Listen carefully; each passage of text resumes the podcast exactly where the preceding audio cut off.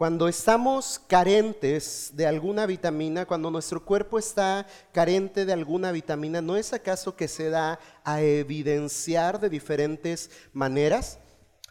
¿Qué son las vitaminas, hermanos? Sino compuestos imprescindibles para la vida. Ahora, eh, comúnmente pensamos en vitaminas, quizá en alguna cápsula, quizá en alguna pastillita, quizá en algún suplemento, pero hermanos, consumimos vitaminas en nuestros alimentos. Ahí están las vitaminas que consumimos y que necesita nuestro cuerpo, ¿no? Eh, de repente eh, pensamos que solo nos vitaminamos cuando consumimos algo extra a los alimentos que consumimos, pero el tema de nuestra buena alimentación y equilibrada alimentación, tema en el cual no nos vamos a profundizar hoy, tiene que ver también con el tema de, de dónde nuestro cuerpo toma las vitaminas necesarias. Entonces, esos compuestos, esas vitaminas son imprescindibles. Grabe bien esta palabra en su mente, hermano, son imprescindibles para la vida. Al ingerirlos de forma equilibrada y en dosis esenciales, hermanos, no sucede otra cosa más que el correcto funcionamiento de nuestros cuerpos. ¿Sí? Funcionamos bien, marchamos bien, andamos bien cuando tenemos de manera equilibrada y adecuada las dosis esenciales de vitamina que nuestro cuerpo necesita. ¿Sí? Entonces las vitaminas, recuerde, son imprescindibles para la vida. Y en el caso de la iglesia, en el caso de los creyentes, hermanos, hablando de nuestra vida espiritual, hay una, una vitamina imprescindible en la vida de nosotros los creyentes, y esa vitamina es la vitamina O. ¿Cuál es esa vitamina? Una vitamina necesaria en una dosis diaria para un correcto funcionamiento de nuestra vida espiritual. La vitamina O.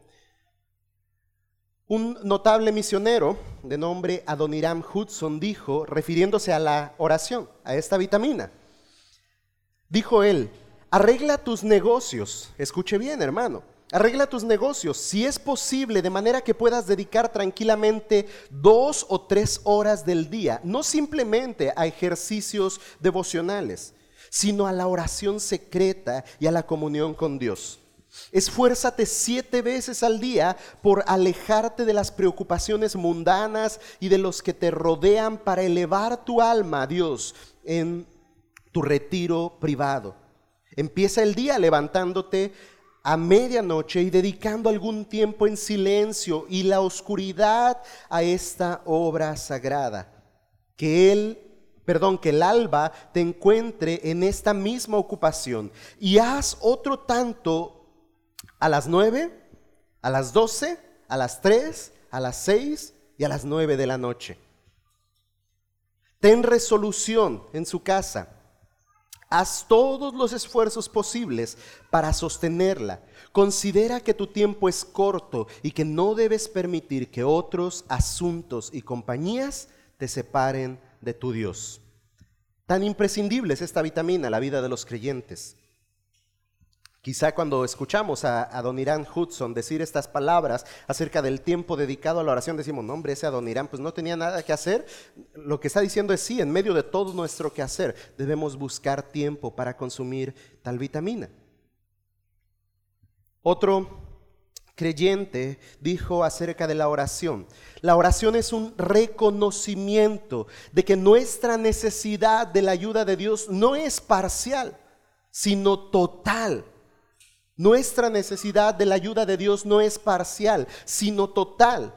Hermanos, el maligno ha notado una gran victoria cuando logra hacer que los creyentes flaqueen en su convicción de que la oración es necesaria y de gran alcance. Apenas meditábamos en Primera de Pedro acerca de estar alertas, de permanecer en la fe, en la gracia verdadera, de estar firmes. Y en medio de esto vemos cuán imprescindible es la oración.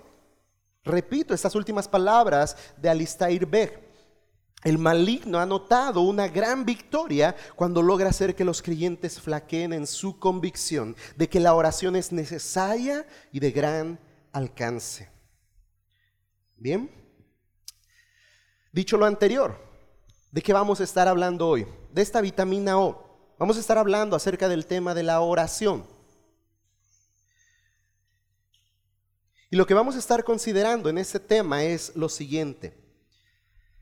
Ya que la oración es imprescindible, como una vitamina en nuestro cuerpo, ya que la oración es imprescindible a la vida del creyente, hermanos, iglesia, debemos hacer de la oración un hábito presente y creciente. Quise enfatizar de esta manera, de que este hábito debe estar presente y una vez que esté presente debe ser cada vez mayor debe ser creciente en nuestras vidas. Ahora, quiero enfatizar también que este hábito debe ser presente y creciente tanto en lo personal, en lo íntimo, en lo privado, como en lo colectivo. Pues ya que la invitación, una de las invitaciones prácticas de la enseñanza de hoy tendrá que ver con el tema de la oración colectiva. Entonces, repito, ya que la oración es imprescindible a la vida del creyente, debemos hacer de la oración un hábito presente y creciente en nuestras vidas. Y yo le preguntaría, para empezar a considerar el tema que nos ocupa, ¿qué tal nuestra vida de oración? ¿Qué tal nuestros hábitos en referencia a la oración? ¿Qué tanto espacio ocupa la oración en nuestras vidas? ¿Y qué tan dispuestos estamos a sacrificar? El, próximo sábado estaremos hablando de sacrificios o sacrificio con los niños en el club Nick. Por cierto, comercial, maestras, disculpen, tengo hace como media semana listo el material y no se los he enviado. Discúlpenme. ahora sí regreso. ¿Qué tanto está dispuesto a sacrificar de su tiempo, de sus placeres, de sus descansos, de sus ocupaciones para invertir tiempo en la vida de oración. Y tengo que decir, hermanos, antes de avanzar más en el tema y, adentrarnos a profundidad en lo que vamos a estudiar, que el primero en ser retado en este tema he sido yo. Y entonces tengo un montón de ideas en mi mente de cómo ejercitar y cómo no solo tener presente una vida de oración, sino hacer creciente esta vida de oración, ¿no?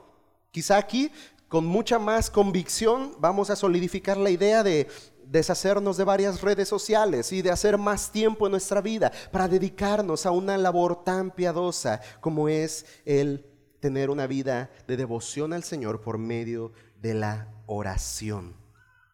Hermanos, ¿y por qué pensar en este tema? ¿Por qué eh, buscar este objetivo al enseñar esta porción de la escritura en este tiempo que no tenemos una serie presente? Hermanos, porque me encantaría me encantaría exhortarnos, animarnos a, hacer de la oración, uno, en lo privado, un hábito constante, perseverante, un hábito eh, firme en la vida de cada uno de ustedes. Ahora, también me gustaría que podamos ver ese hábito presente en la vida colectiva de la iglesia, que tristemente y, más tristemente, no es la única iglesia local en la que se ve esta deficiencia, esta ausencia de interés por la vida de oración, pero eh, no vamos a pensar en otras iglesias, vamos a pensar en nuestra iglesia, vamos a pensar en nosotros.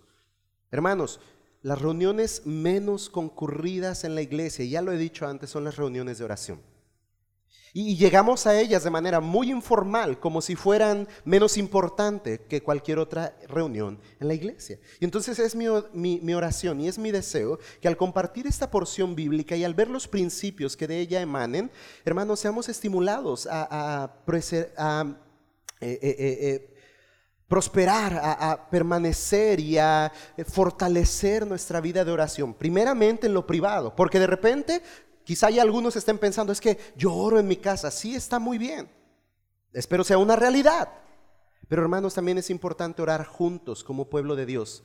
Es importante interceder los unos por los otros, llevar las cargas los unos de los otros, luchar juntos nuestras batallas espirituales, llevar nuestras cargas delante del Señor y, y, hacerlas también saber ante la iglesia, pues esto edifica, esto nutre, esto acrecenta nuestra fe. Esto fortalece nuestras relaciones.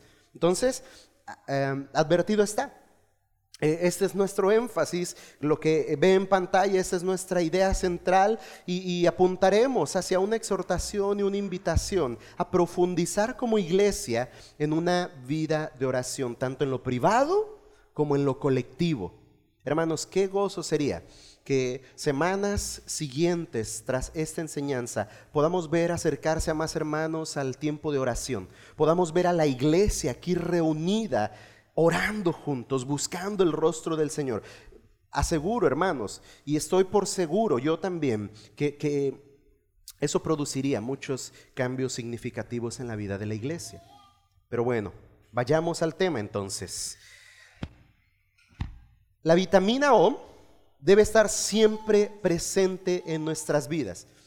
Y el hecho de que siempre estemos vitaminados, el hecho de que siempre estemos consumiendo de esta vitamina O, significa fortaleza espiritual.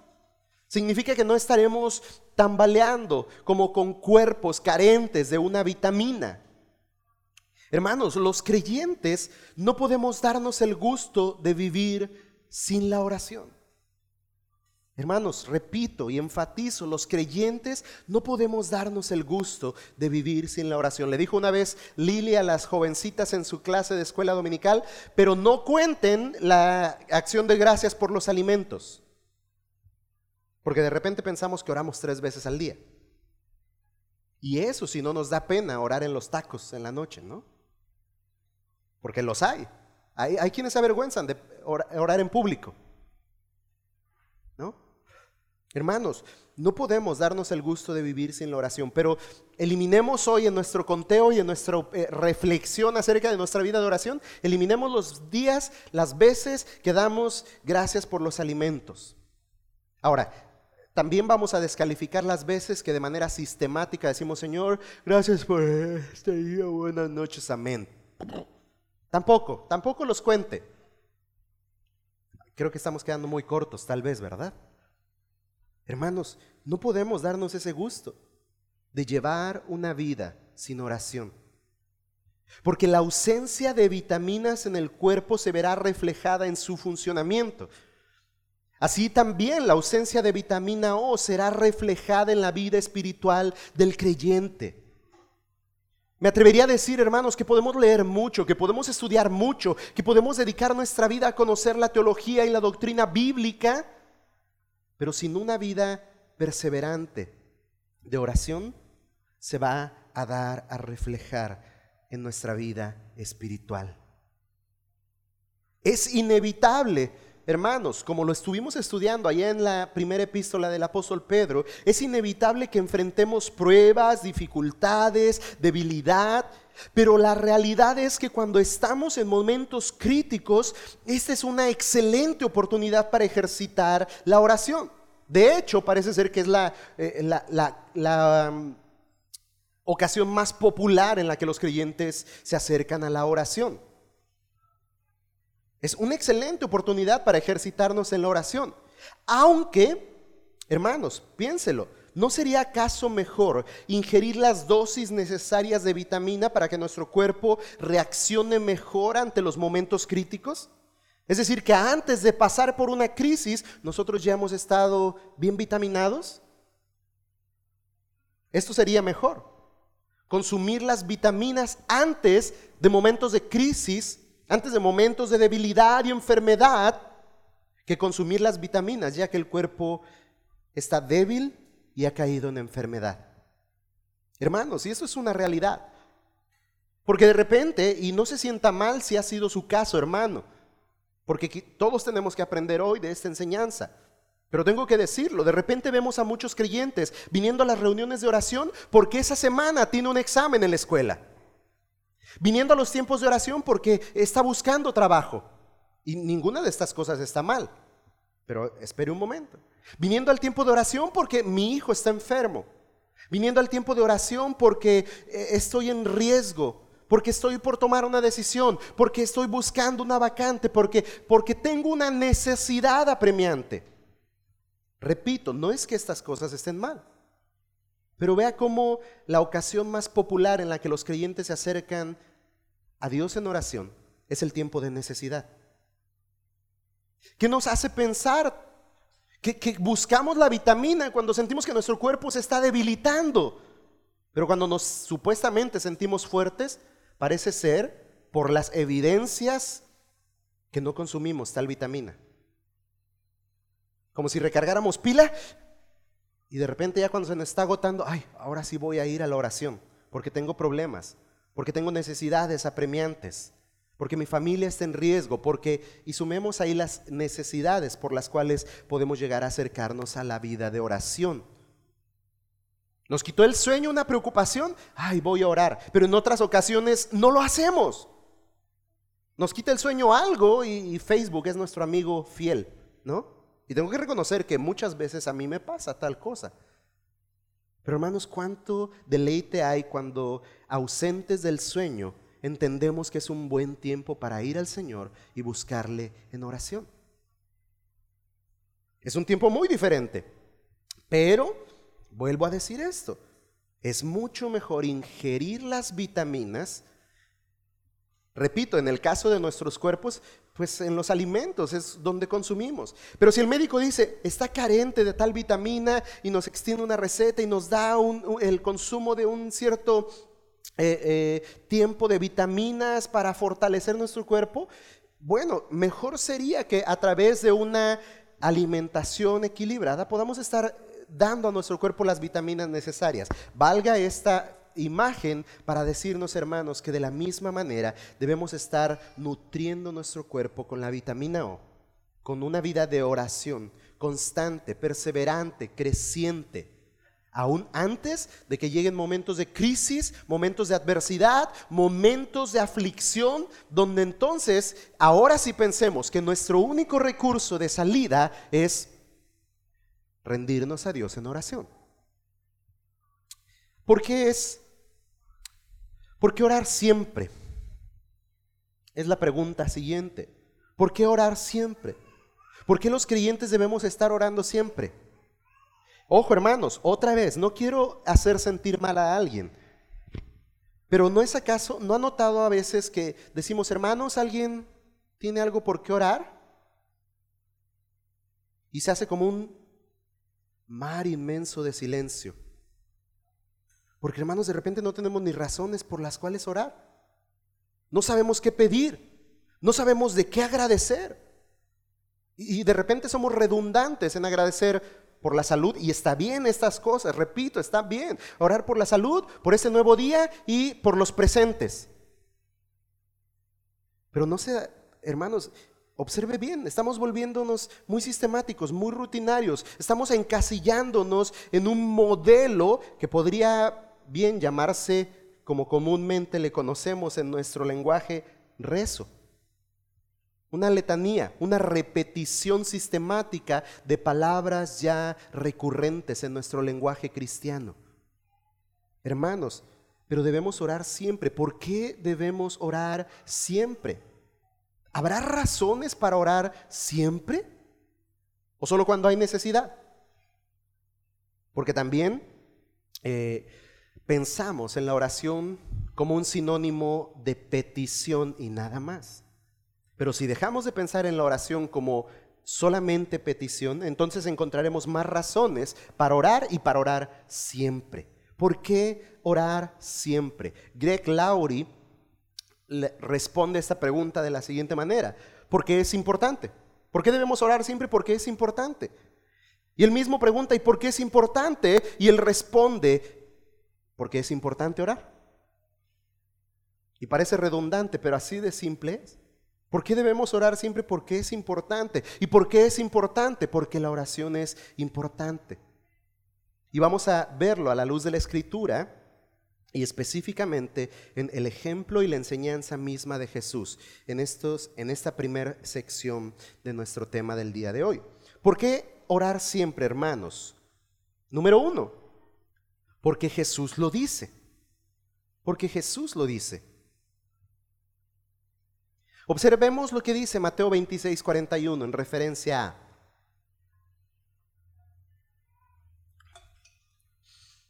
Velad y orad para que no entréis en tentación. El espíritu, la verdad, está dispuesto, pero la carne es débil. Velen, oren. Habla de una constante en nuestras vidas. Así es que Jesús nos dice, oren, en todo tiempo oren. Es importante para que no entren en tentación, porque el espíritu a la verdad está dispuesto, pero la carne es débil. Ahora, hermanos, eh, Jesús no solo dijo, sino también vivió una vida de constante oración, lo cual nos deja ver qué tan importante es dicha práctica. Si leemos los evangelios, una de las evidencias más grandes de la actividad más recurrente de Jesús en su ministerio terrenal es los tiempos en los cuales se apartó para pasar tiempo en oración para con el Padre Celestial. Así es que Jesús no solo dijo que era importante orar, sino que demostró con su propia vida la importancia de la oración. ¿Bien?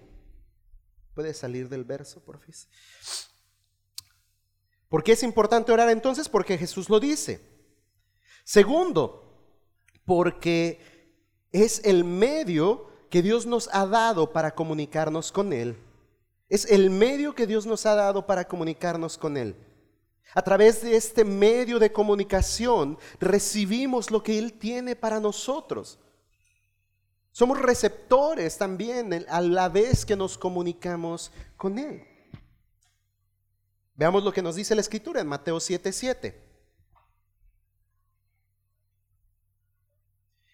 Mateo capítulo 7, verso 7 nos dice,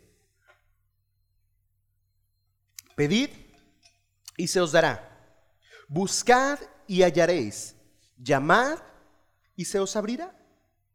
Ese es un medio que Dios nos ha dado para estar en comunión con Él, para comunicarnos con Él. Y la invitación que Jesús nos hace ahí en Mateo es, pidan, busquen, llamen. En otras palabras, nos llama a establecer esta comunión de manera constante, esta comunicación de manera constante con nuestro Dios, buscando, llamando, pidiendo a Él. Si bien, hermanos, no recibiremos todo lo que queremos. Esto debemos tenerlo bien presente. No recibiremos todo lo que queremos, pero seguro que Dios quiere que recibamos lo que Él tiene para nosotros, lo que verdaderamente necesitamos. Por eso la invitación de Mateo, pidan, busquen, llamen, no como una afirmación garantizada de que todo lo que pida se le va a dar, no. Pero sí podemos estar seguros que recibiremos lo que Él tiene para nosotros, lo que verdaderamente necesitamos. Ahora, no sé usted, pero aquí yo percibo que con mucha más razón tengo que orar y orar más. Porque la escritura misma dice, y en un momento lo vamos a observar también, que no sabemos pedir como conviene.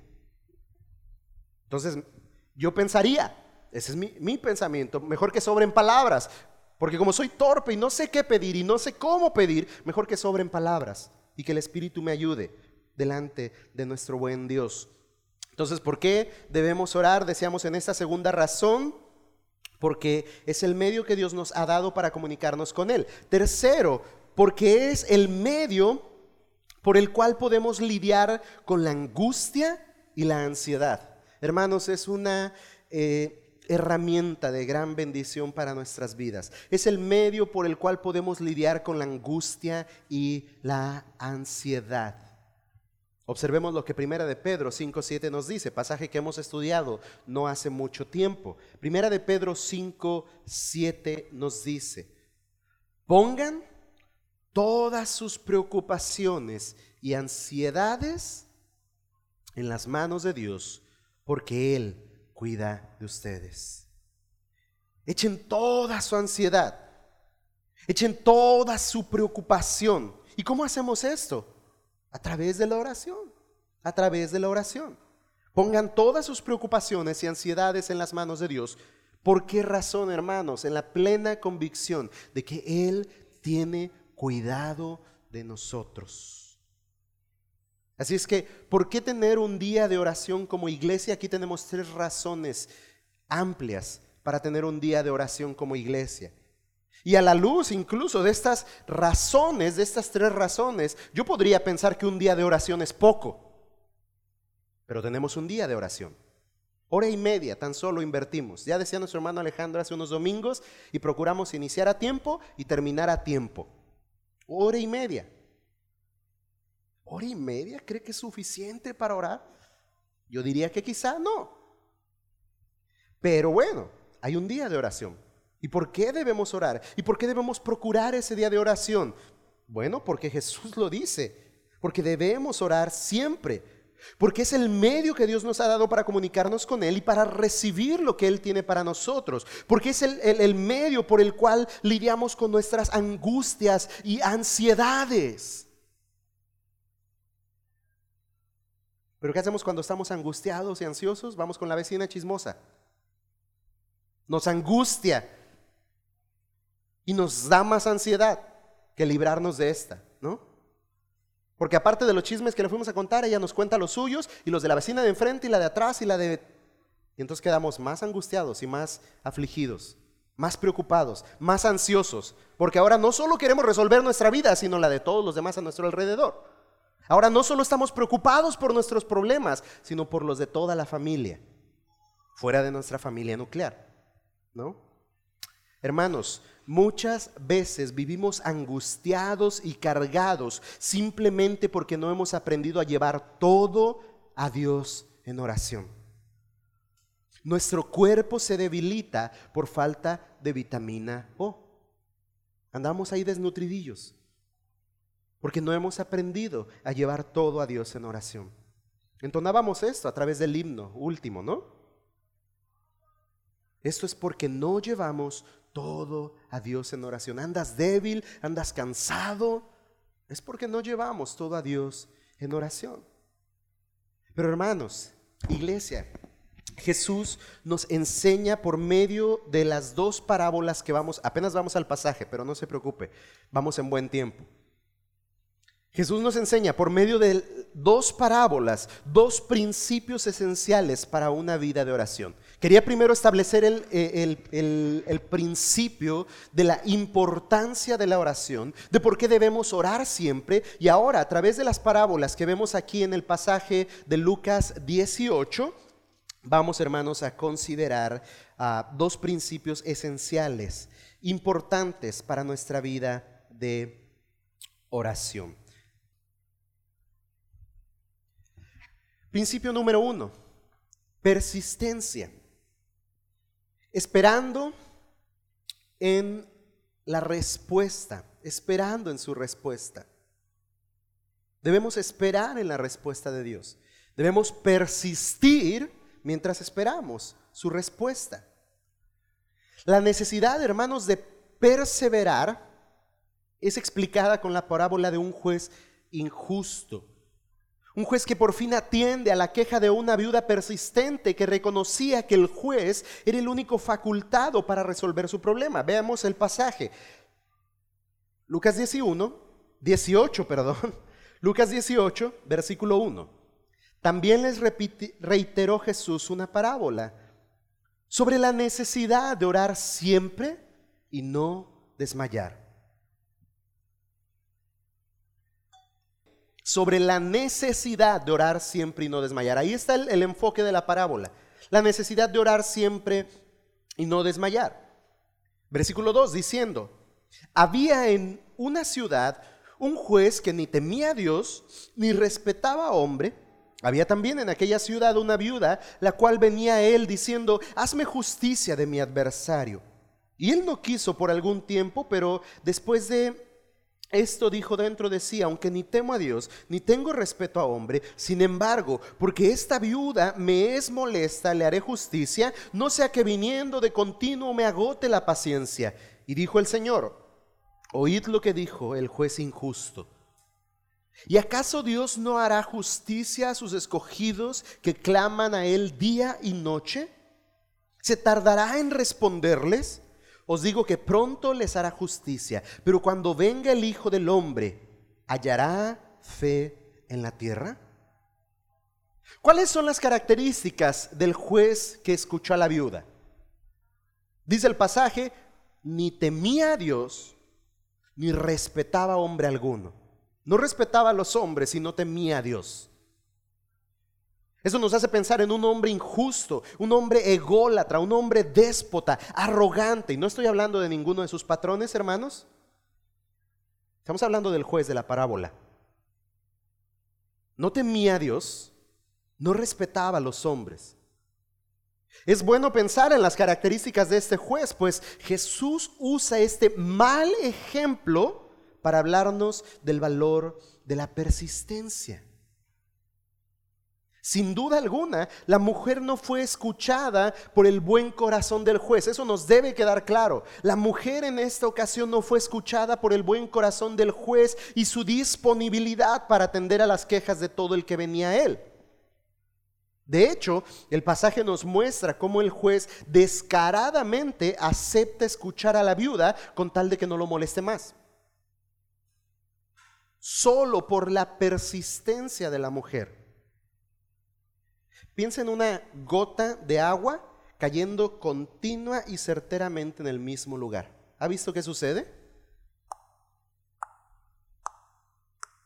Además de enfadarlo, termina perforando cualquiera que sea el material que tenga en su camino. Cuando persistentemente, cuando continuamente y certeramente atina en el mismo lugar esa gotita cayendo día y noche, día y noche. Ahora, después de que he dicho lo que he dicho, enmarquemos, hermanos, correctamente la persistencia. Hay una enseñanza aquí en referencia a la persistencia, pero pongámosla en un contexto correcto.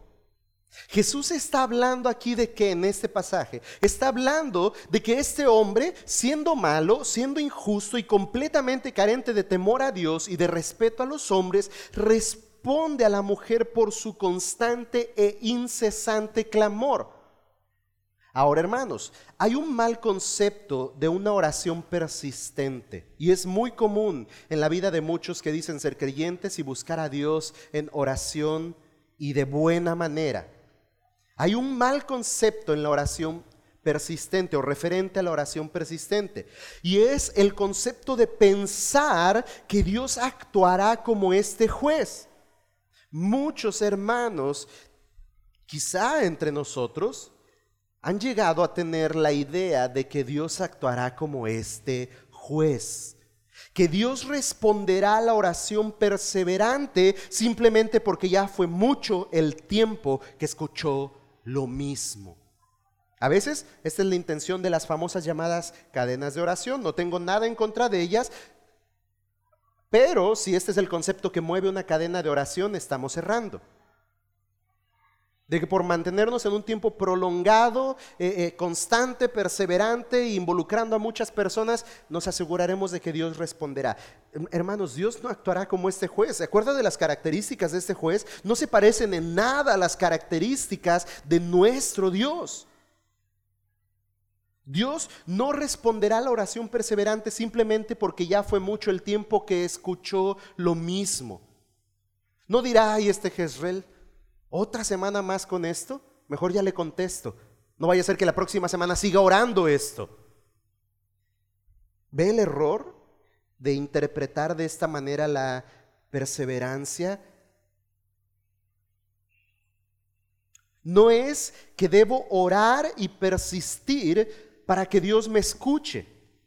No es que debo orar y persistir para que Dios me escuche, sino porque Dios me ama y Dios me escucha es que debo orar y no desfallecer. Es decir, la convicción de saber que tengo un Dios que me escucha y que está atento a mis necesidades y que responde a mis oraciones conforme a su voluntad. Eso es lo que me debe llevar a ser perseverante en la oración, no por buscar que por mi mucho orar Él me conteste. Es muy diferente, aunque pareciera ser lo mismo. No es que devorar y persistir para que Dios me escuche, sino porque Dios me ama y porque Dios me escucha. E, e, es decir, por razón de su propio carácter, es que devorar y no desfallecer. Esa es una posición correcta. Hermanos, esta viuda no desmayó aún sabiendo al tipo de juez al que se dirigía. No desmayó aún sabiendo cómo era ese juez. ¿No es acaso, hermano, que tú y yo, sabiendo al Dios al que clamamos con mucha más razón, debemos ser persistentes en la oración? Debemos perseverar en la oración, porque no nos estamos dirigiendo a un juez injusto, a un juez que no respeta a los hombres, no nos estamos dirigiendo a un juez déspota, arrogante, vanaglorioso. Cuando menos no en el concepto de la vanagloria de los hombres. Es un Dios que se deleita en su propia gloria. pero por razón mismo de que se deleita en su gloria, Él no será inconstante en virtud de cada uno de sus atributos. Pronto estaremos estudiando acerca de sus atributos y eso ayudará mucho a fundamentar también sólidamente una vida de oración al conocer cómo es el Dios al cual oramos. Si un juez tan malo, hermanos, le contestó a una viuda por su persistencia, imagina la respuesta del juez que te ama, que te conoce perfectamente y que mueve todas las cosas conforme al propósito de su llamado para con nuestras vidas. No lo hace al azar, no lo hace por error, mucho menos lo hace por nuestra persistencia y por nuestra mucha oración y por nuestros muchos gritos y por nuestras muchas demandas. Él lo hace por razón de quién es Él. Y lo hace en virtud de su perfecta voluntad. Regresamos al pasaje y leemos el versículo 6. Oíd lo que dijo el juez injusto. Y pregunta Jesús, ¿Y acaso Dios no hará justicia a sus escogidos que claman a Él día y noche? ¿Se tardará en responderles? Os digo que pronto les hará justicia, pero cuando venga el Hijo del Hombre, ¿hallará fe en la tierra? Otra versión dice, ¿a cuántas personas con fe encontrará en la tierra? Hermanos, tampoco podemos usar este principio de persistencia para esperar respuesta de Dios a todos nuestros deseos. Casi como el genio de la lámpara, ¿no? Dios te pido, te pido, te pido y ahora te pido y, ya me diste esto, pero te pido lo que de, las, de la otra vez te pedí, pero no me lo diste. Y de repente argumentamos hasta pasajes bíblicos para decir que Dios concederá las peticiones de nuestro corazón.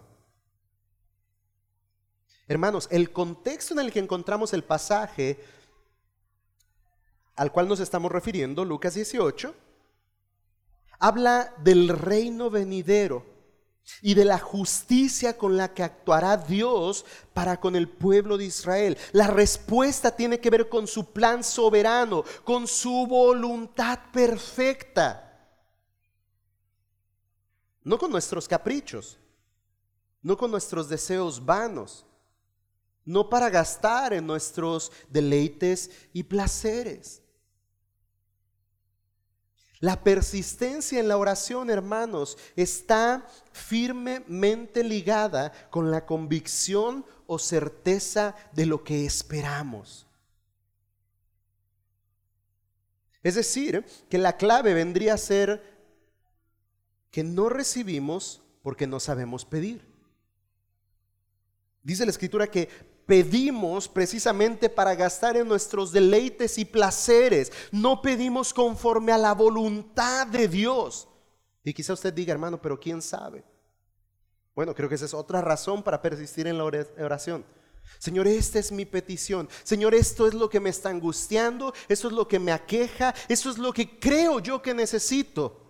Pero como decía Jesús incluso en su oración misma delante de Dios el Padre, mas no sea lo que yo quiero, sino hágase tu voluntad. En nuestra constante y perseverante oración, hermanos, lo que buscamos es que sea la voluntad de Dios, así en el cielo como en la tierra.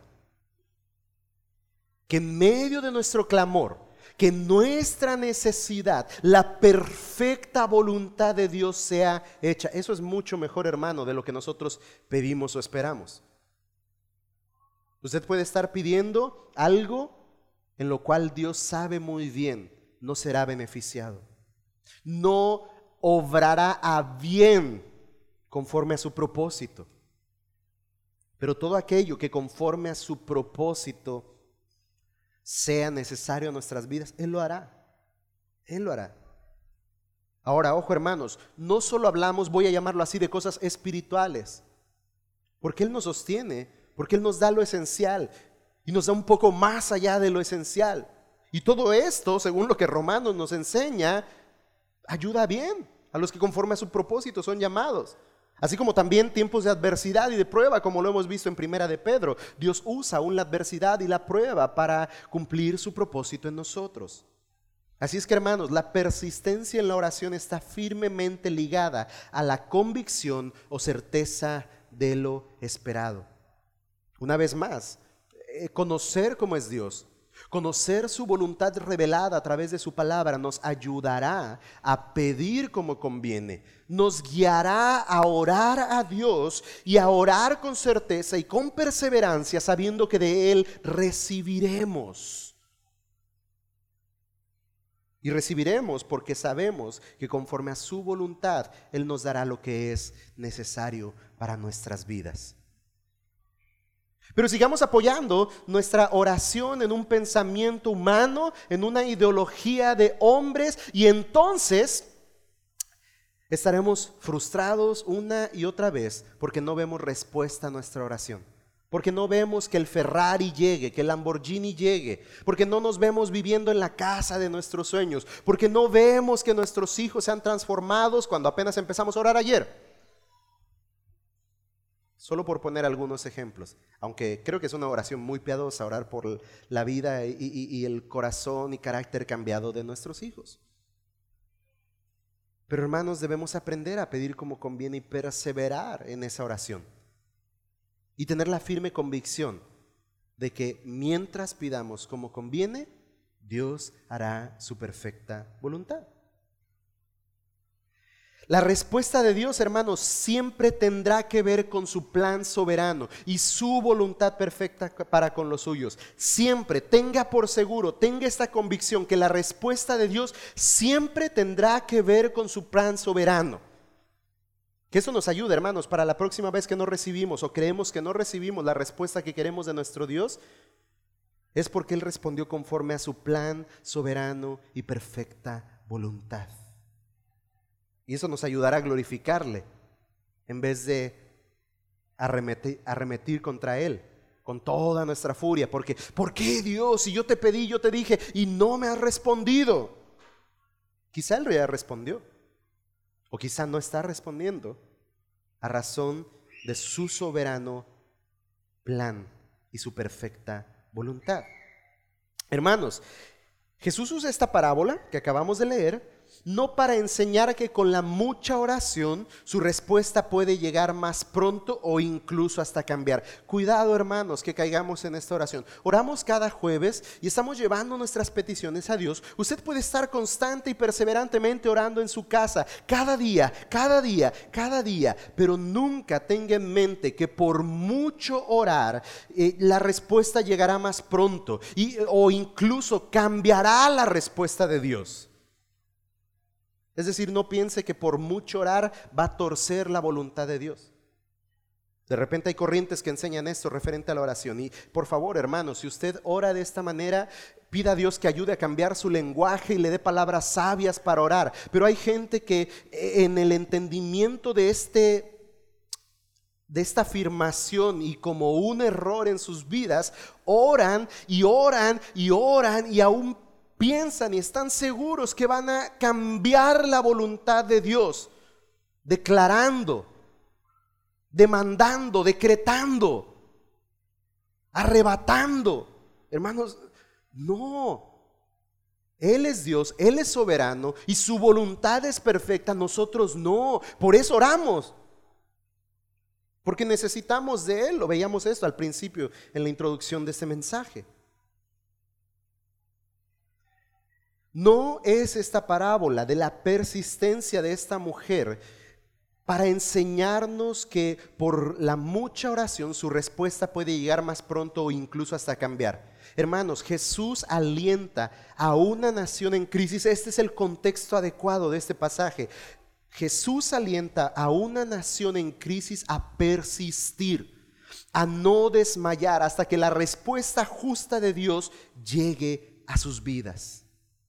Vea cómo esto está entonces la oración armonizando con la voluntad perfecta de Dios, con su soberanía, con su plan redentor. Él les está recordando que ese Dios los ama y los escucha día y noche y pronto les hará justicia. Por razón de quién es Él, no porque actúe como el juez al cual se dirigió esta mujer. Hermanos, entonces debemos persistir en la oración, pero persistir desde una perspectiva correcta, sabiendo que Dios, el Dios soberano, escucha nuestras oraciones y conforme a su perfecta voluntad llegará a nuestro socorro a su debido tiempo con la respuesta adecuada a nuestras peticiones. Segundo principio y tercer punto de este mensaje, debemos acercarnos en oración siempre y debemos hacerlo en humildad en una actitud correcta, es decir, reconociendo nuestra indignidad. Leemos la segunda parábola a partir del versículo 9 y observamos lo que ésta tiene para enseñarnos. Versículo 9. A unos que confiaban en sí mismos, a unos que confiaban en sí mismos como justos y menospreciaban a los otros, dijo también esta parábola. Dos hombres subieron al templo a orar uno era fariseo y el otro publicano. El fariseo, puesto en pie, oraba consigo mismo de esta manera. Dios, te doy gracias porque no soy como los hombres ladrones, injustos, adúlteros, ni aún como... Oiga, escuche esto, ¿no? Quizá los otros ni en cuenta, quién sabe dónde estaban, en su casa o no sé, o a lo mejor se refería a alguno de los otros que estaban presentes, pero de repente se dirige a uno allá a su lado. Ni aún como este publicano. Ahora, si, en contexto conocemos a los fariseos, él no estaba orando así. Oh, el amigo estaba con voz alta diciendo estas palabras, ni aún como este publicano. Ayuno dos veces a la semana, doy diezmo de todo lo que gano. Y termina la oración o, se detiene de, de escribir la oración de este hombre. Y dice el versículo 13, más el publicano estando lejos, no quería ni, ni aún alzar los ojos al cielo, sino que se golpeaba el pecho diciendo, Dios, sé propicio a mi pecador. Y básicamente esa fue la oración, creo yo, persistente del publicano. Dios, sé a mí, sé propicio a mi pecador. Muy pocas palabras, y repito, creo yo que persistente. No creo que simplemente llegó desde donde viniera, caminó hasta el templo y una vez entrando al templo, cerró sus ojos, golpeó su pecho, oró, Dios se propicio a mi pecador, dijo amén y se fue. No. Yo creo que por un tiempo estuvo simplemente dirigiendo estas palabras a su Dios. Perseverantemente, persistentemente, Dios se propicio a mi pecador. Versículo 14. Os digo, dice Jesús, que éste descendió a su casa justificado antes que el otro. Porque cualquiera que se enaltece será humillado y el que se humilla será enaltecido. Hermanos, Jesús usa la siguiente parábola para hablar sobre la humildad. No solo en la oración, sino en la vida del reino. Recuerde que estamos hablando del reino venidero en el contexto de este pasaje. Jesús habló sobre la actitud plena de autosuficiencia, justicia propia y condenación hacia los demás que tenía el fariseo. Él, decía, gracias que no soy como los otros hombres y mucho menos como este recaudador de impuestos. Como que aquel estaba orando y dice, ay, qué bueno que no soy tan pecador como los hombres. Y de repente vio por allá al, recaudador de impuestos y dijo, y mucho menos como ese ladrón como ese recaudador de impuestos. Hermanos, y esta actitud del fariseo contrasta claramente con la actitud del recaudador de impuestos. El recaudador de impuestos, consciente de sus errores y de la condenación en general que recibía de la comunidad, él oraba sinceramente a Dios pidiéndole perdón por sus pecados. Dios, sé propicio a mí, pecador. Su actitud de humildad hacia Dios era visible, porque ni siquiera se atrevía a levantar su vista al cielo, dice el pasaje. Simplemente golpeaba su pecho y decía, Dios, sé propicio a mí, pecador. A diferencia del fariseo, porque aquel tuvo que haber visto al recaudador por ahí. Quizá estaba orando así, ¿no? He visto gente orar así y que hasta como que me desconcentra, ¿no? Caminando ahí como león rugiendo, perdón, no, como león ahí en, en, el templo, andan ahí volteando y, viendo a las personas con una cierta actitud que llama la atención. Así andaba este fariseo. Y en su oración digo, mm, qué bueno que no, voy a apuntar para acá donde no hay nadie, qué bueno que no soy como ese ladrón. Qué bueno que no soy pecador como ese hombre. ¿Cuál es el propósito de esta parábola? El propósito de esta parábola, hermanos, era mostrar que no se debe confiar en sí mismos como justos y que no se debe menospreciar a otros. No podemos confiar en nuestra propia justicia cuando llegamos delante de Dios.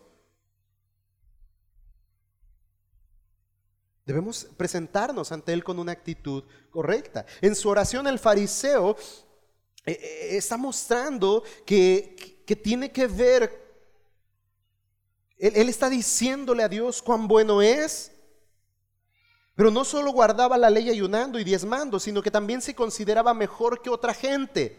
Vea la actitud del fariseo en su oración. Él está diciendo a, a, Dios, como si Dios no lo conociera, le está diciendo cuán bueno es. Le dice, yo guardo la ley, yo ayuno, yo diezmo, como si Dios no conociera todas estas cosas. Pero también se compara con otros y se considera mejor que otros. Es decir, usaba a otros como norma para medir su justicia. No, pues así está fácil, hermanos.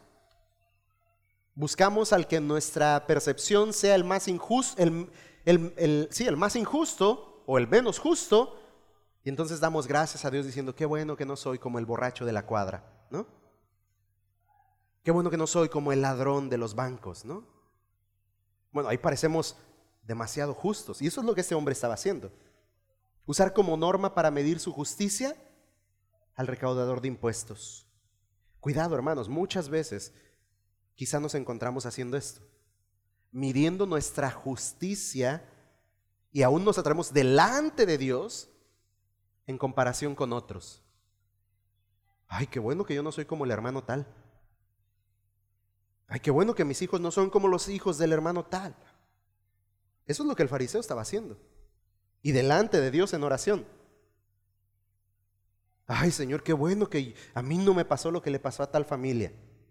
Y según orando piadosamente, porque por algo les ha de haber pasado, ¿verdad Dios? Cuidado, hermanos.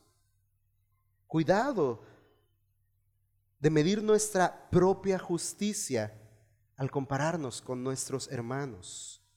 En la oración del publicano, muy diferente a la oración del fariseo, él usa a Dios como una o como su norma para medir su justicia. Él no usa a otros hombres.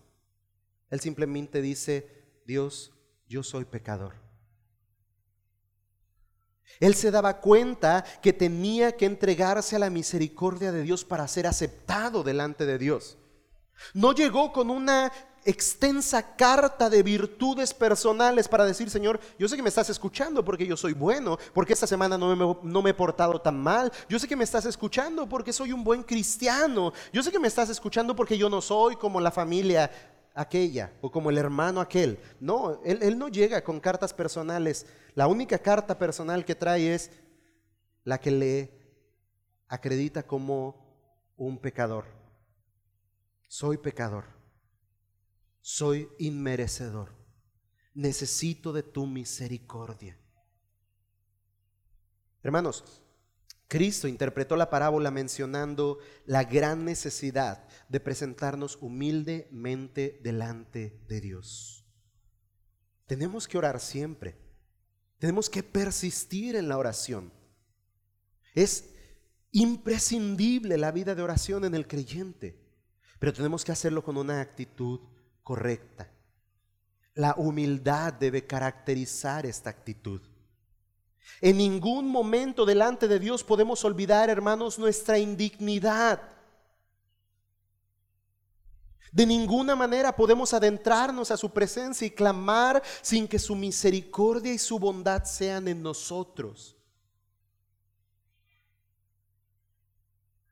Hermanos, el reconocer nuestros pecados, el confesar nuestros pecados, nos ayuda a permanecer en esta correcta actitud. Porque nos recuerda que somos indignos, que nada de lo que tenemos y nada de lo que recibimos de Dios merecemos, porque somos pecadores. Y eso nos ayuda a pensar que lo que mereceríamos sería la ira de Dios, el castigo de Dios, la severidad de Dios por causa de nuestro pecado.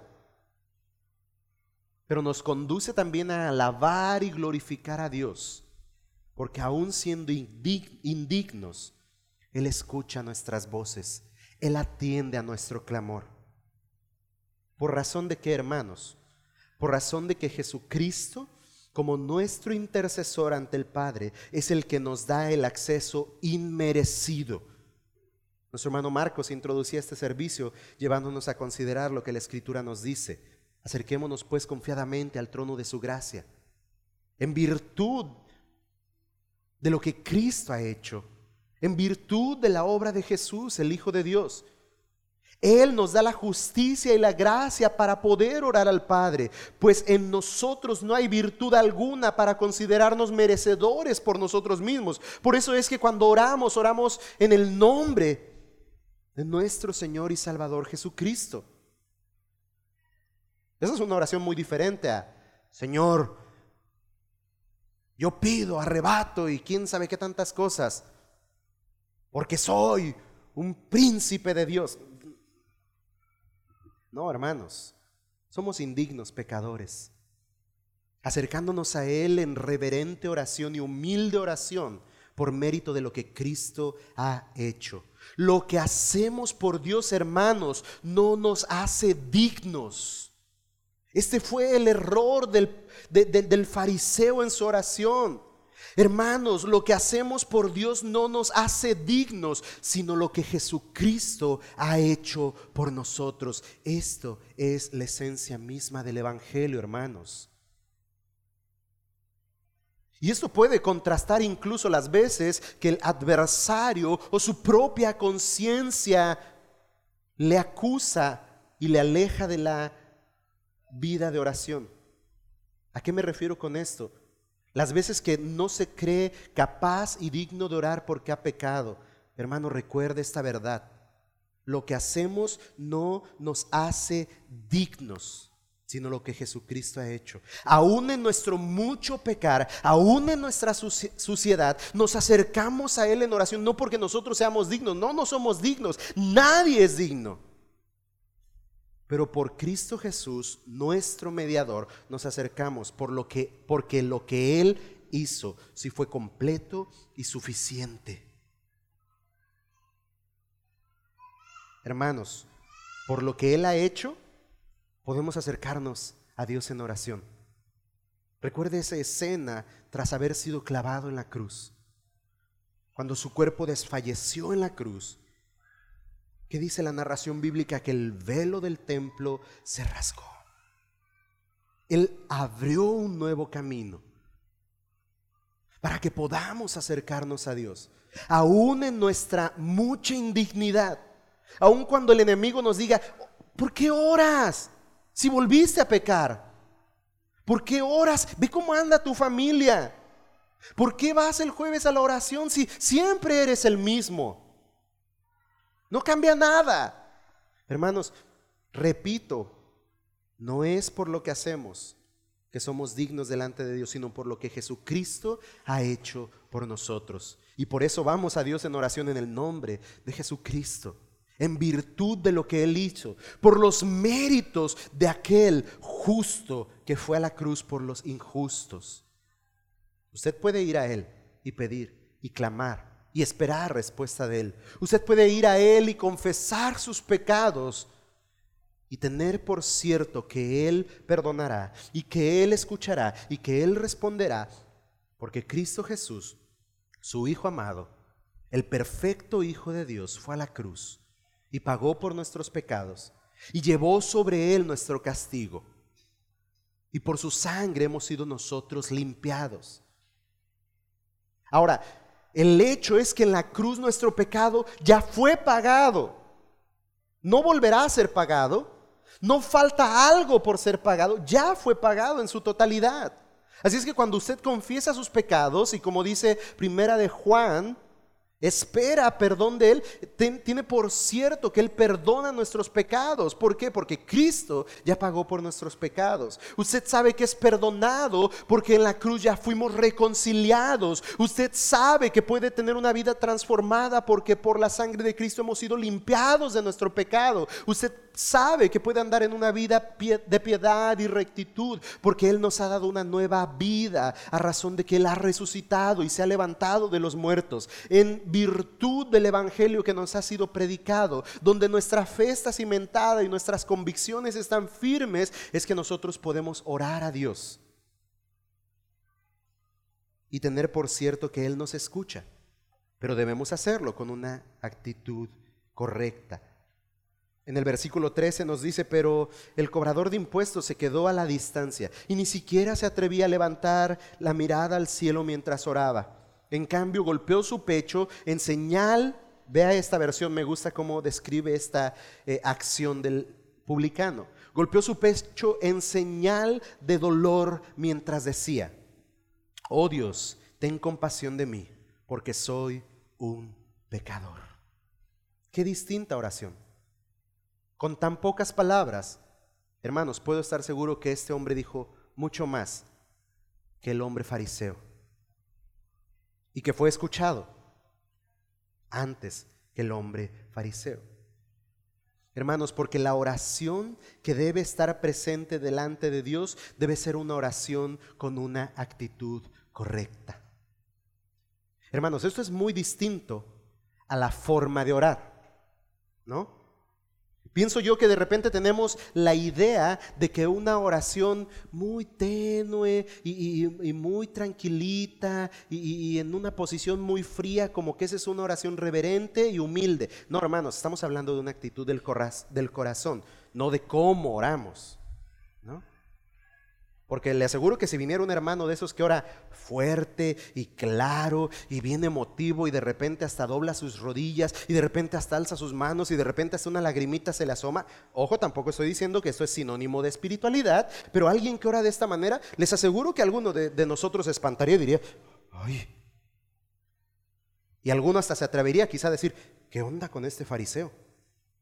Porque tenemos también quizá en razón de pasajes como estos, la idea de que la oración solamente solemne, muy tenue, muy tranquila, en una posición muy fría, esa es la oración humilde. No, hermanos, repito, no estamos hablando de la forma, sino de la actitud de nuestro corazón. Porque nuestras palabras incluso pueden decir algo. Pero nuestro corazón, como se dice del pueblo de Israel, puede estar distante de Dios. Podemos jactarnos de nuestra propia justicia como el hombre fariseo. Pero Dios no solo escucha nuestras palabras, sino conoce perfectamente nuestros corazones, hermanos. Hermanos, la oración no tiene nada que ver con la práctica piadosa o religiosa. La oración no se eh, limita a una forma. La oración debe ser una ofrenda de adoración del hombre indigno, postrado ante el Dios de misericordia. La oración debe ser esta ofrenda reverente a Dios. Hermanos, la oración coloca al creyente en el lugar donde debe estar. Básicamente, la oración nos coloca en el lugar donde debemos estar.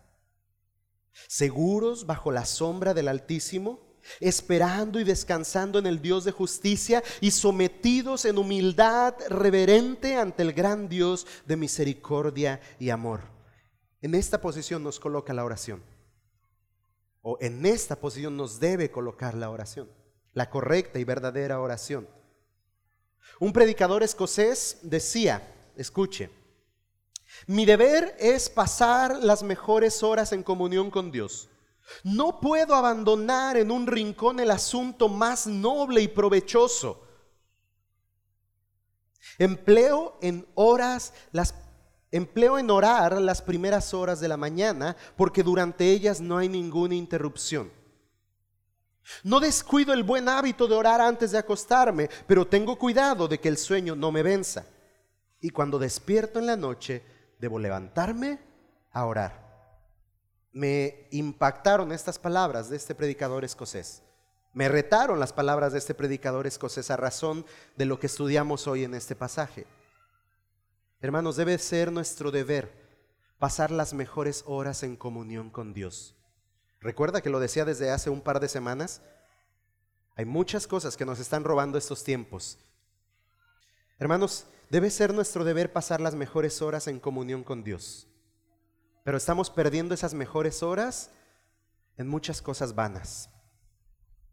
Hermanos, el día jueves es un tiempo que nadie de los que tienen la oportunidad de estar deberían perdérselo. Hermanos, es un tiempo rico, delicioso, es un tiempo agradable, es un tiempo que de verdad trae fruto, es un tiempo que bendice a la iglesia, que edifica a la iglesia. Y muchos de ustedes se lo están perdiendo. Y temo pensar que muchos de, de ustedes se lo están perdiendo no por falta de tiempo, sino por falta de interés. Por estar ausentes de, una, de un constante y creciente hábito de oración en sus vidas porque algo más les está robando estas buenas y necesarias horas delante de Dios en comunión. Ahora, no sé si aparte de la, oración común con el pueblo de Dios, verdaderamente estemos llevando vidas de oración en la intimidad. Recuerde, descalifique el gracias Dios por los alimentos y las veces que de manera sistemática simplemente dice, Gracias por un nuevo día. Gracias por un día que termina. Y a dormir. Hermanos, debemos emplear, como dice este predicador, eh, eh, horas para la oración. Las que sean necesarias. Y especialmente tiempo sin interrupción. Ese es, el plan de los días jueves, que dedicamos un tiempo específico para orar por las necesidades, para orar por necesidades específicas de la iglesia, de los presentes. Hermanos, muchas veces oramos por algunos de ustedes que nunca se han parado un día jueves. Y nos encantaría poder orar por usted mientras usted está presente. Hermanos, no debemos descuidar el buen hábito de orar en todo tiempo, en todo momento.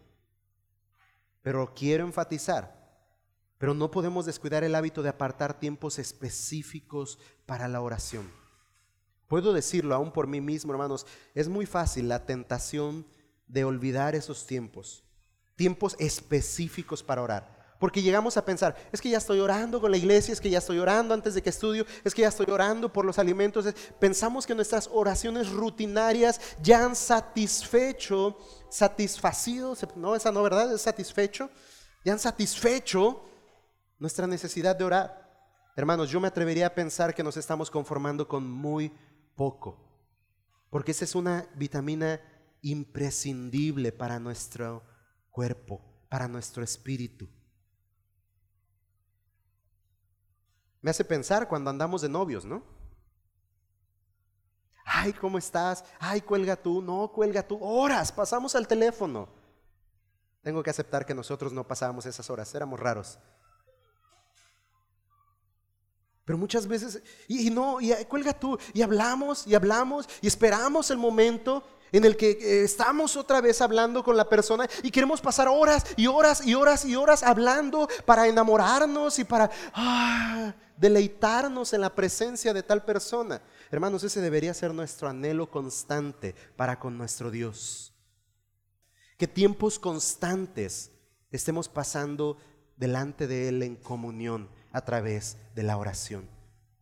Hermanos, la iglesia, además de pasar el creyente sus tiempos de oración en intimidad con el Señor, debemos aprender a pasar tiempos en comunidad, juntos, orando a Dios, clamando a Él, arrepintiéndonos delante de Él, en humildad reconociendo nuestras faltas. Y yo le preguntaría para finalizar esto, hermanos, ¿Encuentra usted, después de esto que hemos estudiado, encuentras manera alguna de pensar vivir alejado de la oración? Según lo que hoy hemos estudiado, ¿hay razón por la que usted y yo permanezcamos alejados de la vida de oración? ¿Es justificable el por qué no busquemos los tiempos de oración con la iglesia? Yo pienso que no, hermanos. Estoy seguro que no. Las razones pueden ser muchas, las justificaciones pueden ser supuestamente bien fundamentadas, pero no creo que hay razón para permanecer viviendo alejados de la vida de oración, de esta vitamina imprescindible a nuestras vidas. Repito, tanto en lo privado como es muy, muy importante, hermanos, orar de manera colectiva, orar junto con el pueblo de Dios. La oración, sin duda alguna, hermanos, es una vitamina imprescindible a la vida de todo creyente. Por lo tanto, como dijimos en un principio, ya que la oración es imprescindible a la vida del creyente, hermanos, debemos hacer de la oración un hábito presente y creciente, tanto en lo privado como en lo colectivo, hermanos. Aprendamos a disfrutar de la oración. Aprendamos de estas actitudes para una vida de oración correcta y hagamos de la oración un hábito común. Hagamos de la oración un hábito común, un hábito que crezca, que se arraigue en nosotros, hermanos. Cultivemos, trabajemos en nuestra vida de oración, en lo privado, está bien. Con nuestra familia, oremos. Y si ya oramos, oremos más. Y oremos con una actitud correcta, buscando estos principios en nuestra vida de oración. Y procuremos y esforcémonos y hagamos el firme propósito de orar con la iglesia. Y necesitamos orar, y necesitamos orar, y necesitamos orar, hermanos. Así es que, por favor, no haga caso omiso de estas palabras. Atienda a la enseñanza de la Escritura, no a mi voz, atienda a la enseñanza de la Escritura y, hermanos, hagamos de la oración un hábito constante, presente y creciente en nuestras vidas.